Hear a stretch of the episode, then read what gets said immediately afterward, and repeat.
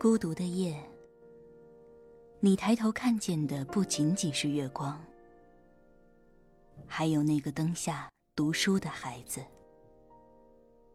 这里是月亮下的读书小窝，欢迎收听月牙读书。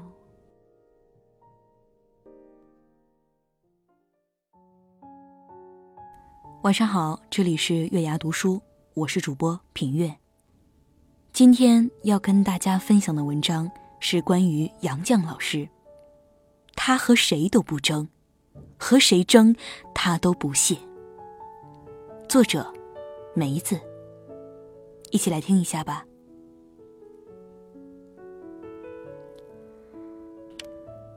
我和谁都不争，和谁争我都不屑。我爱大自然，其次就是艺术。我双手烤着生命之火取暖，火萎了，我也准备走了。这是英国诗人兰德的《我和谁都不争》，因为杨绛，很多中国读者都熟知。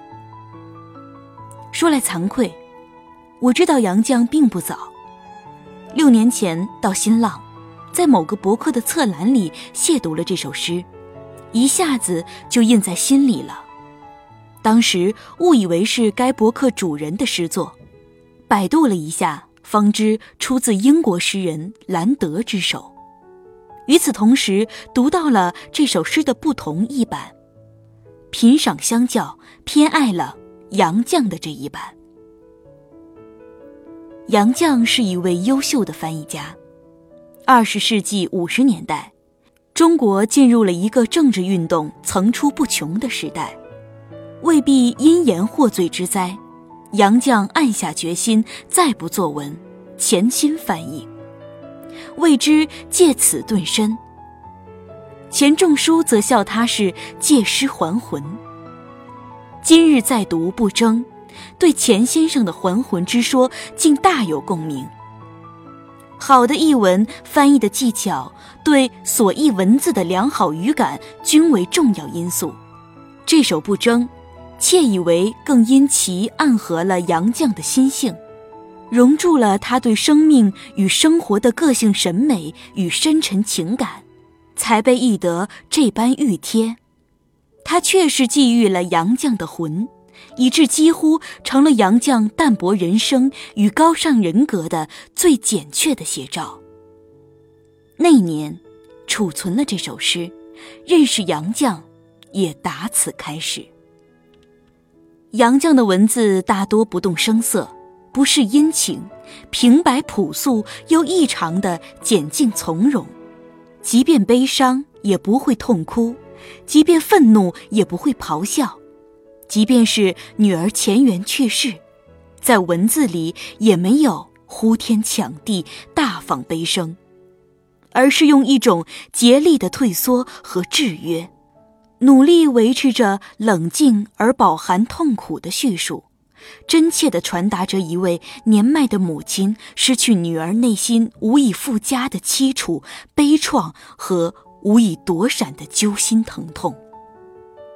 读来几次落卷于岸上，浮气不止，欲放悲声。我第一次感到震撼。平白如丝的文字，竟可以产生这样巨大的表现力和感染力。国外的留学生活、干校的改造生活、文革风暴的缩影、对父亲和姑母的情深、对女儿钱媛一生的心痛追忆、对那些披着狼皮的羊的真诚感念，点点滴滴娓娓道来。他以简单的文字叙述着平凡的日子。看似不着力气，不是铺张，无数看似琐碎的细节描写，却如四月的春雨，于无觉中润湿我的眼，润泽我的心。平和、冷静、恬淡、内敛，是杨绛文字的一贯风格。在丙午丁末年记事中，却见一段少有的响情，描写了一段精彩的表演。有人递来一面铜锣和一个锤子，命我打锣。我正火气冲天，没个发泄处，当下接过铜锣和锤子，下死命大敲几下，聊以泄怒。这来可翻了天了，杨绛被披上湿滑污腻的木牌子，戴着高帽子，举着铜锣，喊着自检的口号，压至人稠处游街示众。回忆那段场景，他写道。当时虽然没有人照相摄入镜头，我却能学孙悟空，让元神跳在半空中，观看自己那副怪模样，背后跟着七长八短一对戴高帽子的牛鬼蛇神。那场闹剧实在是精彩极了，至今回忆，想象中还能见到那个滑稽的队伍，而我是那个队伍的首领。我常常于枯坐中自问。对读书人最残酷的虐待是什么？以我心度之，莫过于辱没其尊严，使其斯文扫地了。那分明是一个集体疯狂的年代，是一个斯文和理性被愚昧打翻在地的年代。而在这些文字里，你读到的却不是遭受无情践踏而应该表现出的屈辱、愤满和悲怆。却是一种享情式的畅快淋漓和首领般的荣耀。别样的诙谐与讽刺里，任你无尽的去体味。行笔至此，莫名的，我想起一次画家陈丹青这样和记者谈高兴。你知道吗？愤怒也是一种高兴啊。杨绛这样表达彼时彼境中一位文弱知识女性的内心豁达和不屈。我心想，你们能逼我游街，却不能叫我屈服。我忍住不要模仿桑丘潘沙的腔吻。我虽然游街出丑，我仍然是个有体面的人。杨绛的人生半径很大。她随丈夫同到英国牛津、法国巴黎留过学。文字的汪洋里，她似一条深水游鱼，可以自由地跨越种族、民族和疆域，在抽象而浩渺的时空中，实现着精神的遨游与智慧的共享。杨绛的世界又很小，小到只有他们仨：妈妈、爸爸和圆圆。他们在同一片屋檐下读书、行文、做学问。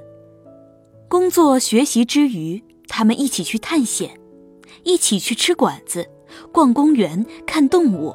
他们做游戏，相互赠诗。他们彼此分享对方的大把的石子。他们互为父母，互为手足，彼此搀扶，相依相守。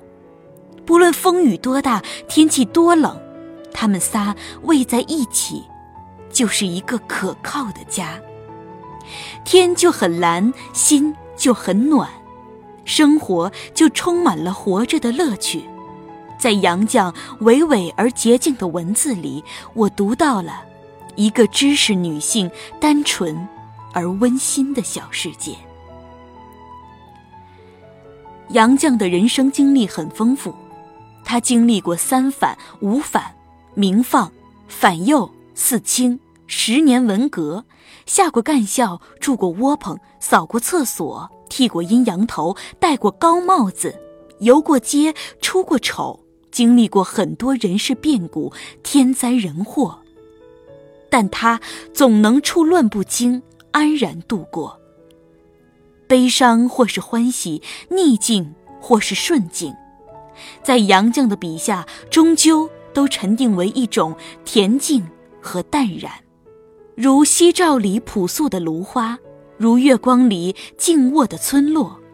他用一双明眸慧目静观万事万物，用一颗悲悯善良的心默默感知着这个世界，默默珍爱着身边的每一个生命。在他平白朴素、简淡从容的文字里。总有一些句子不经意触中你的心灵之机，触疼了你心中的某一处软肋。他用自己的风雨启示我们。人生是双程的，青春年少时，我们满怀理想、抱负、追求，一路马不停蹄地向前奔。慢慢的，我们老了，脚步渐渐变得迟缓，人生便也在不觉中迈入归程，记忆的回溯。我们会有大把的光阴，在余晖落满大地的黄昏，坐在铺满桐叶的老街边，静静反刍岁月。我们会在寂寥残冬午夜梦回，独听夜雨敲清寒，静静追怀往事。在这些或温柔或冷寂的日子里，缓慢的理性去审视曾经的过往。和一位百岁老人相比，我依然还是一个年幼的孩子，何其幸运！在我尚且无知的时候，有这样一位智者及早的提醒我：为了回来时坦然从容一些，去的时候不妨走得慢一点，慎重点。为了归程中坦然从容一些，去的时候不妨走得慢一点、慎重点，避免隔夜痛。对杨绛的阅读暂告一个段落了，但是对于杨绛的思考和理解，却似乎在厌倦的一刻才真正渐渐坠入。我一直坚信。一个读书人一生都会保有读书人最基本的操守和气节，而在现实生活中却常常感到深深的失望和迷茫。直到读了杨绛，我才恍然明白：读书的人不等于读书人，不是我的信仰出了问题，只是我对读书人误解太深。现在每每在现实或虚拟的世界里遇到那些爱在精神的世界里修篱种菊的女子，总是忍不住说：“读读杨绛吧，他会教我们如何读人阅世，为我把自己放到最低。一个人不想攀高，就不怕下跌，也不用轻亚排挤，可以保其天真，成其自然。”潜心一致，完成自己能做的事，保住人的底线，为真理与良心之手是瞻。做你该做的人，做你想做的人，写你想写的字。九蒸九备，九死而不悔。